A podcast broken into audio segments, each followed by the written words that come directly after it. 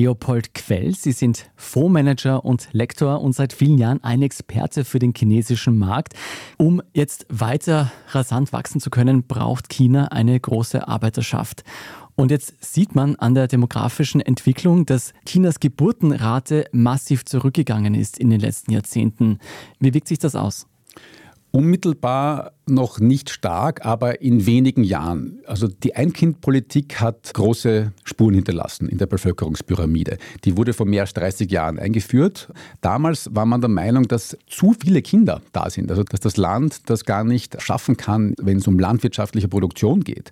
Diese Hinderungsgründe, die sind lang überwunden und man hat die Ein-Kind-Politik ja schon vor mittlerweile acht, neun Jahren vollständig eingestampft.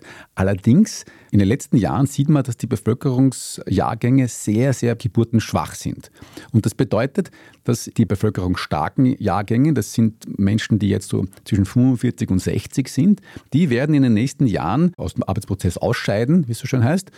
Und nachfolgen werden eben diese bevölkerungsschwachen Jahrgänge.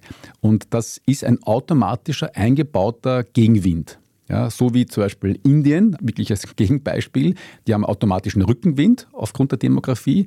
Bei China ist es extremer Gegenwind. Wie gesagt, das noch nicht jetzt unmittelbar, aber in den nächsten Jahren. Das heißt, in 20 Jahren könnte China die Arbeiterschaft ausgehen. Ja, allerdings, das ist ja für China jetzt auch kein Problem, das überraschend um die Ecke kommt.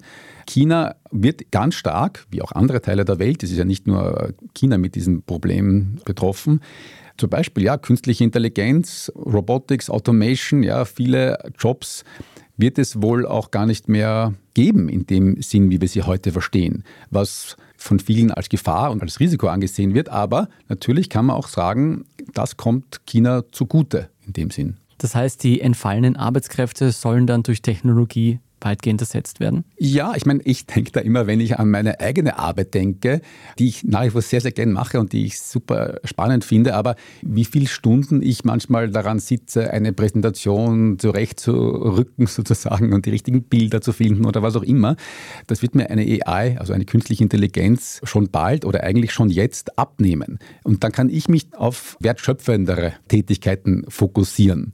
Das steigert die Effizienz und das steigert wohl auch den Spaß an der Arbeit, wenn man eben diese repetitiven, einfachen Dinge abgeben kann. Ich weiß, ich habe da eine sehr, sehr optimistische Sichtweise. Das kann man natürlich auch ganz anders argumentieren.